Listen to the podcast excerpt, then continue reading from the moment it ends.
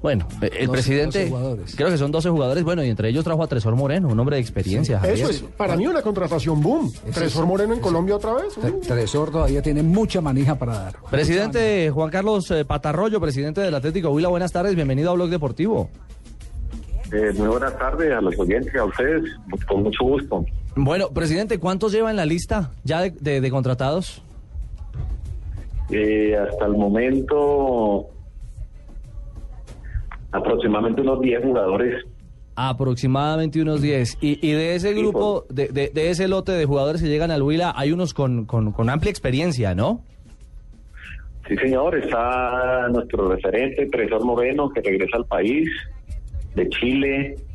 Eh, está David Córdoba, que viene de, de Itagüí. César Baloyes, del Cartagena. Carlos Díaz, del Pereira. Eh, y Sea, un venezolano que viene a debutar en fútbol colombiano. Eh, Sea, el lateral derecho que viene de, la- de, Bogotá, de, de uno de los equipos de Bogotá, básicamente, y esperando cerrar unas dos contrataciones más que estamos por, por definir y, y dar a conocer a la opinión pública. Presidente, este año el Huila tiene una obligación terrible que es el tema del descenso. Aparece entre los primeros candidatos para descender y por supuesto es muy harto comenzar el año hablando de eso, pero por supuesto que ustedes lo tienen que tener en cuenta. ¿Cuáles son las expectativas del Huila para este 2013? No, las expectativas, la primera es no hablar del descenso, Ay, qué pena. es estar, en- es, es estar entre los ocho, esa palabra la prohibimos en nuestra institución.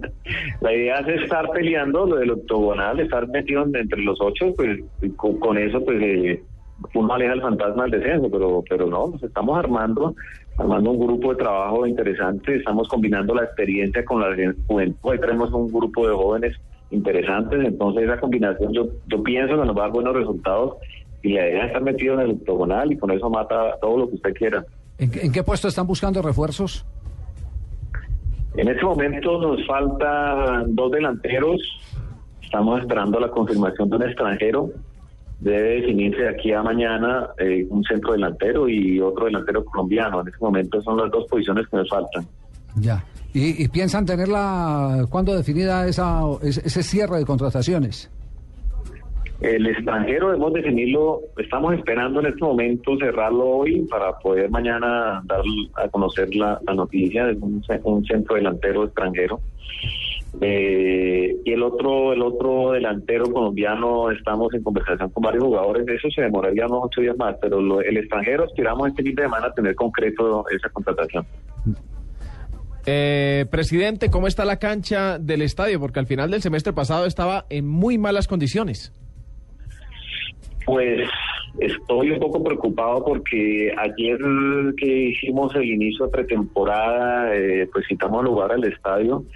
Yo entendía que el municipio había hecho unos arreglos, pero vimos, vimos y la verdad estoy preocupado porque las condiciones de la grama siguen siendo malas. Pura pintura. No, este- sí, bueno, fue un toquecito muy regular y estoy bastante preocupado. Voy a, mañana vamos a ver si gestionamos una reunión con, con, con directivos del INDER, a ver de alguna forma en estos 20, 30 días que nos faltan mejorar las condiciones porque es grave, es grave porque si tenemos buenos jugadores, eh, manejadores de balón y no tenemos una buena cancha, perdemos el año. Sí, así es, definitivamente. Y, y se anuncia por parte de los expertos que el verano va a ir hasta el mes de marzo. Así que a cuidar la cancha, echarle mucha agüita.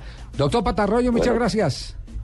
Con todo gusto, mucha suerte en sus transmisiones y les deseo un feliz día. Y nos alegra mucho tener noticias del Huila, donde tiene una gran audiencia oyentes. Blue Radio, exactamente. Nos vamos a voces y sonidos y volveremos para el remate del programa aquí en, en eh, 96.9 En Bogotá. En Bogotá. Estamos conectados con la ciudad de Medellín, con la ciudad de Cali, con la ciudad, ciudad de eh, Neiva, eh, con Villavicencio.